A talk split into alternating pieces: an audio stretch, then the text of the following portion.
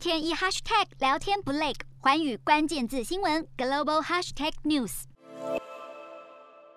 美国联邦传播委员会在当地时间二十六号是以安全风险等理由撤销了中国电信美洲子公司在美国洲际与国际通讯的营运许可，并要求必须在六十天之内停止业务。美国联邦传播委员会在新闻稿中就提到，中国电信的美洲公司受到中国政府利用、影响以及控制，很有可能遵守中国政府下达的命令以及要求，再加上中国电信美洲公司的行为和对对政府机关的陈述缺乏可信度，担心会引发重大的国家安全与执法风险，才会寄出这一项撤销命令，要避免国家通讯基础设施遭受潜在的安全威胁。洞悉全球走向，掌握世界脉动，无所不谈，深入分析。我是何荣，环宇全世界全新升级二点零版，锁定每周三、周六晚间九点，环宇新闻 MOD 五零一中加八五。凯播二二二以及 YouTube 频道同步首播，晚间十点完整版就在环宇全世界 YouTube 频道。